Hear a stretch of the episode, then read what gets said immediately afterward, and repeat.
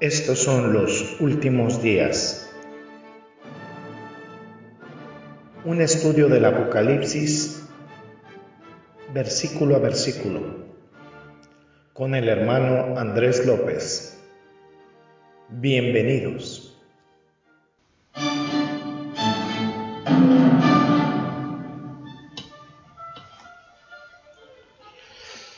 ¿Qué tal, qué tal, amados escuchas Bienvenidos a una nueva emisión de su programa, nuestro programa Los Últimos Días, un estudio del Apocalipsis versículo a versículo y muy contentos de continuar con este fascinante estudio de la iglesia en Teatira, una iglesia que nos invita a que la utilicemos como espejo de nuestra relación con Dios que reflexionemos indudablemente sobre nuestra relación con Dios, qué tanto y hasta qué punto estamos permitiendo el pecado en nuestras congregaciones, en nuestras iglesias.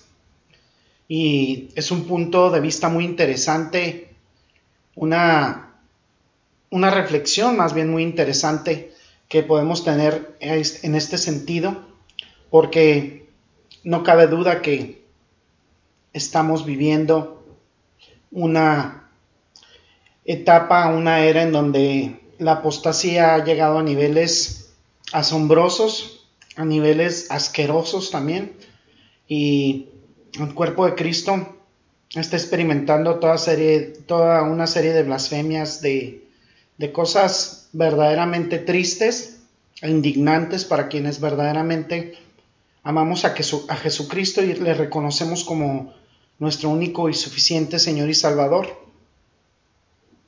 Pero es también una invitación a, examinar nuestros corazones y a ver hasta qué punto nosotros también estamos dando de manera personal concesiones al mundo, concesiones a las cosas que a, a Dios le desagradan. Y vamos a empezar leyendo el capítulo 2 del libro de Apocalipsis, versículos 18 al 29, que son los versículos que eh, constituyen parte de este pequeño estudio, dice, y escribe al ángel de la iglesia en Teatira, el Hijo de Dios, el que tiene ojos como llama de fuego y pies semejantes al bronce bruñido. Dice esto, yo conozco tus obras y amor y fe y servicio y tu paciencia y que tus obras postreras son más que las primeras. Pero tengo unas pocas cosas contra ti que toleras que esa mujer Jezabel, que se dice profetiza, enseñe y seduzca a mis siervos a fornicar y a comer cosas sacrificadas a los ídolos. Y le he dado tiempo para que se arrepienta, pero no quiera arrepentirse de su fornicación. He aquí, yo la arrojo en cama y en gran tribulación a los que con ella adulteran, si no se arrepienten de las obras de ella. Y a sus hijos heriré de muerte, y todas las iglesias sabrán que yo soy el que escudriña la mente y el corazón, y os daré a cada uno según vuestras obras. Pero a vosotros y a los demás que están en Teatira, a cuantos no tienen esa doctrina y no han conocido lo que ellos llaman las profundidades de Satanás, yo os digo, no os impondré otra carga, pero lo que tenéis, retenedlo hasta que yo venga. Al que venciere y guardare mis obras hasta el fin, yo le daré autoridad sobre las naciones y la regirá con vara de hierro, y serán quebrantadas como vaso de alfarero, como yo también la he recibido de mi Padre, y le daré la estrella de la mañana. El que tenga oído, oiga lo que el Espíritu dice a las iglesias. Vamos a orar, gracias. Bendito Señor, te damos por esta oportunidad nuevamente de estar en la radio compartiendo tu palabra, Señor. Que no hay mejor lugar que estar a tus pies, Señor, como dice ese canto. No hay mejor lugar que estar en tu presencia, Señor, con tu palabra, con tu palabra que establece lo que hay en tu corazón, Señor, y lo que quieres que sepamos y conozcamos sobre ti. Gracias, Señor por revelarnos tu identidad a través de tu palabra, Señor, y permitirnos conocerte más cada día para seguirte amando, Señor, con todo nuestro corazón, con toda nuestra alma, con toda nuestra mente, con todas nuestras fuerzas. Bendito sea, Señor, gloria sea a ti por siempre. En Cristo Jesús oramos. Amén. Y amén.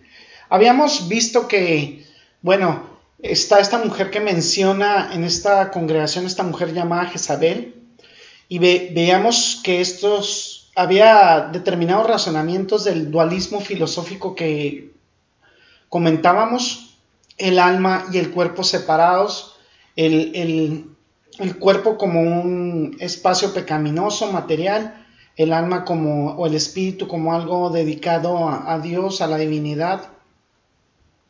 Y esta iglesia en Teatira que se estaba comprometiendo con el mundo, permitiendo el pecado, permitiendo involucrarse en actividades pecaminosas, participando en festines donde se, se comía lo sacrificado a los ídolos.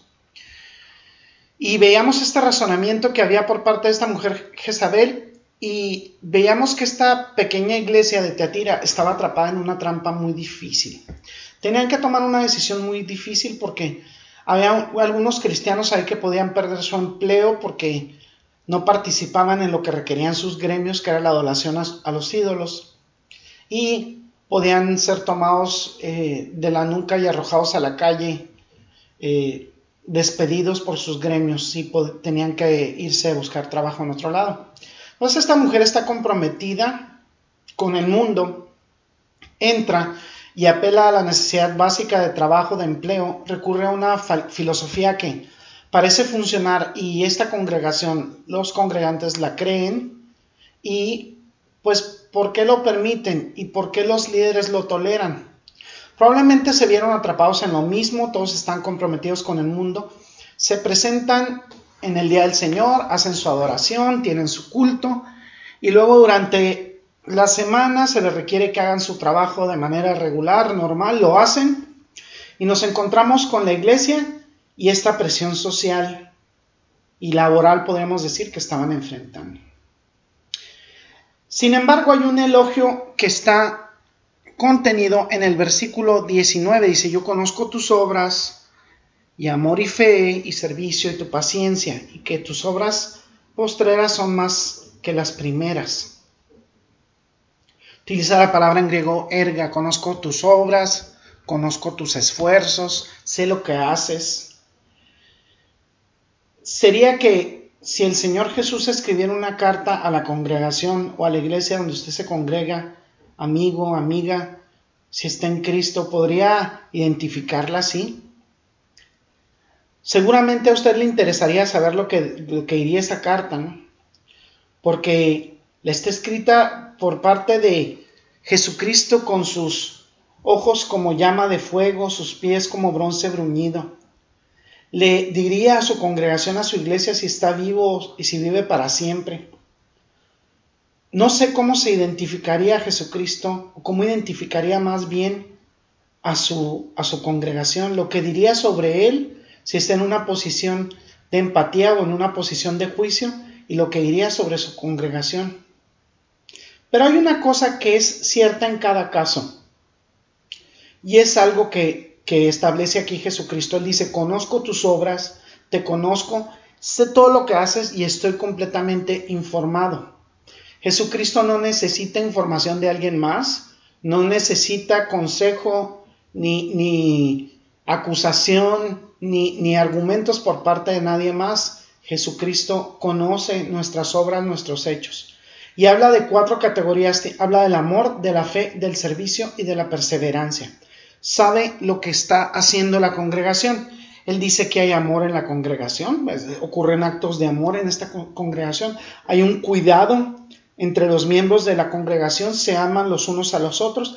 Y sin duda esto es realmente maravilloso, el amor estaba en acción en la congregación. Eh, era amor divorciado sin duda de la sana doctrina, pero en efecto había amor, la gente se preocupaba por los demás, pudieron haber buenas obras, esto es posible. Hay personas que se preocupan aún en las iglesias más liberales y más burdas. Vamos a bajar y ver en los guetos de las ciudades del mundo y vemos personas que se preocupan por los demás, incluso hasta gente en los mismos círculos de mayor vicio y de mayor perversidad, en el ámbito humano, en las mafias, en, en los grupos criminales incluso que se preocupan por los demás, que demuestran amor, que demuestran ayuda mutua y que satisfacen mutuamente sus necesidades. Hay una parte de la bondad humana que hará eso. Esta iglesia era un grupo cariñoso. Entonces tenemos amor ahí y en cierto sentido lo que estaba menguando en Éfeso todavía era fuerte ahí. Es asombroso eh, cuando escuchamos a veces a algunos hermanos en Cristo decir, bueno, voy a cierta iglesia y la enseñanza es muy mala, pero ay, vaya, cómo hay amor ahí. Realmente les importan los demás. Bueno, podría ser cierto. No podemos negar que hay lugares donde se puede tener un liderazgo inusualmente sentimental, tierno, compasivo. Esta puede ser su naturaleza. Hay, hay círculos en donde el aura de eso florece. Tenemos que ir, sin embargo, incluso más allá de eso. No, no, no queremos minimizar ese tipo de amor. La emoción tiene su lugar también preponderante en el ámbito del ser humano. Dice también Jesucristo, dice, yo conozco tu fe. Bueno, hay un concepto de fidelidad aquí. Él está diciendo que la congregación es confiable, es, eh, es consistente, resiste, tiene perseverancia. Él, él identifica al grupo de cristianos de una manera especial en el versículo 25 del capítulo 2 de Apocalipsis. Dice, pero lo que tenéis, retenedlo hasta que yo venga. ¿Sí? Necesitan aferrarse a lo que tienen estos cristianos. Por lo que los está animando a que permanezcan en una fidelidad continua. Ahí está el núcleo de esta pequeña iglesia, la fe, el amor. Estas dos cosas se unen a lo largo de la escritura. Es, es asombroso. Es maravilloso que mencione esto. Y de la fe y del amor surgieron los otros dos siguientes productos o los dos siguientes frutos, que es el servicio y la perseverancia. Indudablemente el amor produce servicio. Si, si amas a alguien, lo sirves. La fidelidad produce perseverancia. Si soy fiel, voy a resistir, voy a aguantar. Entonces él dice, los mira y los mira animados con un amor en el que se sirven unos a otros los ve fieles, los ve confiables y por eso es que perseveran. palabras verdaderamente encomiables. Eh, elogios por parte del Señor. Siguen avanzando a través de tiempos difíciles. Entonces, en cierto sentido, hasta que vemos este versículo, esta es una iglesia con cierta calidad, un grupo solidario, fiel, perseverante, sin duda, a los fundamentos del Evangelio. Y Aún lo más asombroso viene al final del versículo 19. Dice lo siguiente al final del versículo 19. Vamos a darle lectura. Y dice, y que tus obras postreras son más que las primeras. Tus obras postreras son más que las primeras, fíjense. Entonces, el amor produce servicio. Si amas, sirves y es un elogio eh, ya hablamos de que el amor, la fe, la perseverancia, y ya cuando vemos este elogio, dice, tus obras últimamente son mayores que las primeras, va mejor, va en un sentido de progresión, mejorando, lo estás haciendo mejor, estás amando más consistentemente ahora y sirviendo con ese amor, se puede decir hasta con más amor.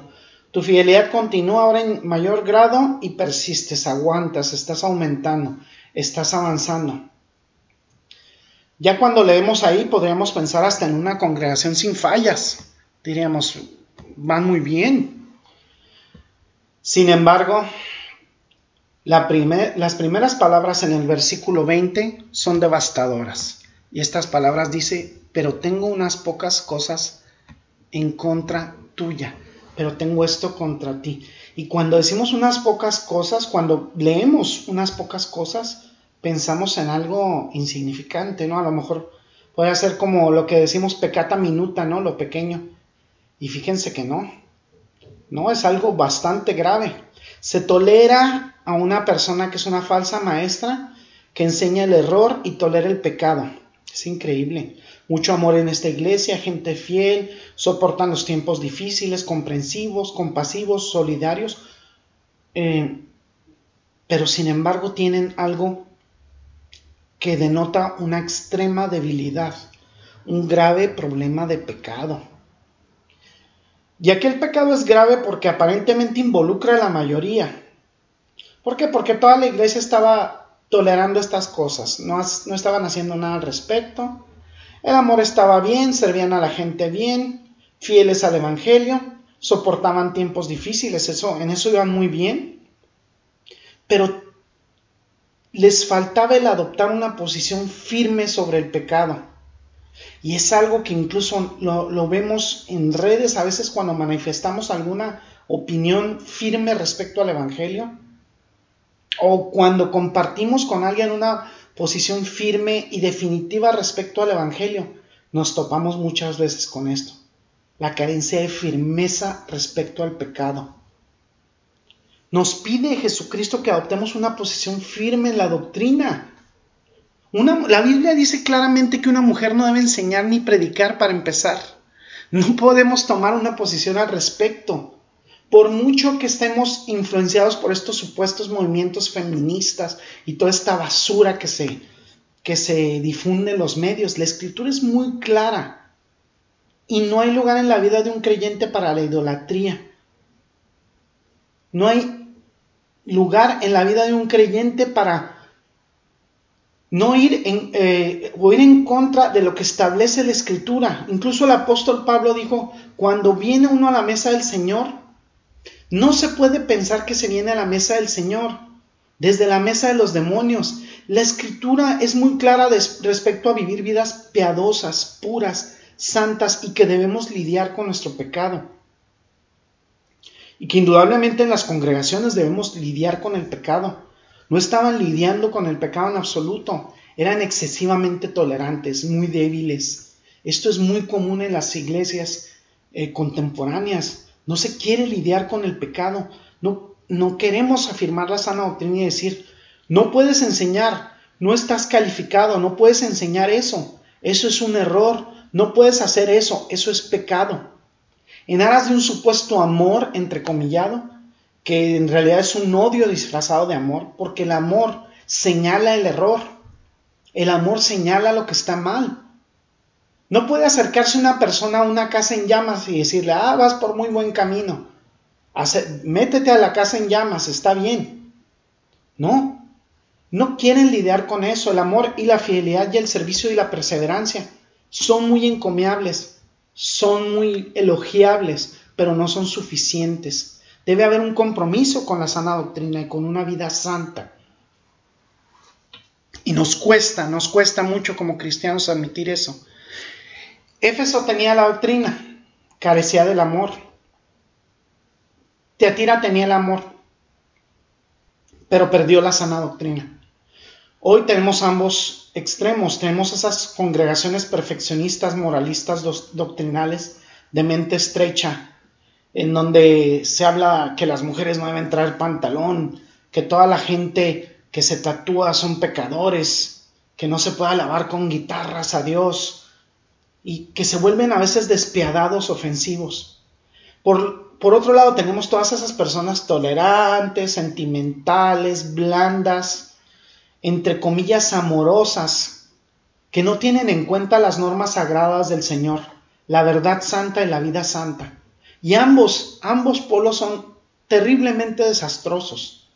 El deseo de Dios es sin duda un hermoso equilibrio entre santidad y el amor intencionado por Dios. Teatira tenía el amor sin duda, pero no tenía la santidad. Y el amor sin santidad desciende a la inmoralidad. El amor sin santidad desciende a la inmoralidad. La santidad sin amor se convierte en religiosidad. Ambos extremos son malos.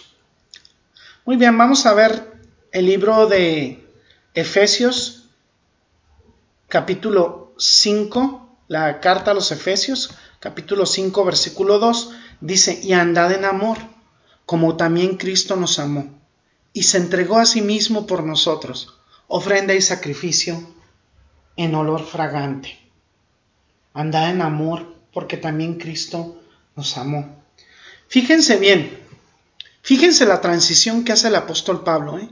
En el mismo capítulo 5 de la carta a los Efesios, versículo 3, pero fornicación y toda inmundicia o avaricia, ni aun se nombra entre vosotros, como conviene a santos. No dejéis que se mencione entre vosotros cualquier inmoralidad o impureza, ni siquiera que se mencione. No, no hay que dejar que el amor descienda a la inmoralidad. No dejemos que el amor tolere el pecado. Seamos iglesias amorosas, pero que no lidiemos con eso. ¿Sí? Eso puede convertirse en un problema. Debemos creer correctamente en nuestras congregaciones, con una teología correcta, ser fieles a eso, resistir los tiempos difíciles, aferrarnos a nuestra creencia, amar a la gente, atender sus necesidades, ¿sí? pero siempre confrontando el pecado. Claro, es algo que nuestra carne preferiríamos no hacerlo. Preferiríamos vivir una vida sin sobresaltos, sin confrontaciones. Muchas veces no queremos abordar el problema de las supuestas predicadoras o, las pastoras, entre comillas. No, no preferimos no entrar en discusiones sobre doctrina. No queremos andar confrontando ahí a la gente sobre su pecado. Pero el Señor aquí se describe como con ojos de llama de fuego y pies como bronce bruñido, pies ardientes, listos en juicio para pisotear a la iglesia pecadora. Así es. Debemos reflexionar mucho en eso. Vamos a dejar por el momento este estudio que sin duda nos trae elementos muy interesantes, eh, fascinantes, maravillosos. Yo te quiero hablar a ti que estás en este espacio de la radio en este momento o, o en este podcast, que indudablemente Jesucristo te trajo aquí, Dios te trajo aquí porque no hay coincidencias, hay diosidencias. Nosotros quienes tenemos la fe en Jesucristo sabemos que Dios no hace nada al azar ni, ni por casualidad. Y estás aquí en este instante escuchando la palabra de Dios si has llegado hasta este momento.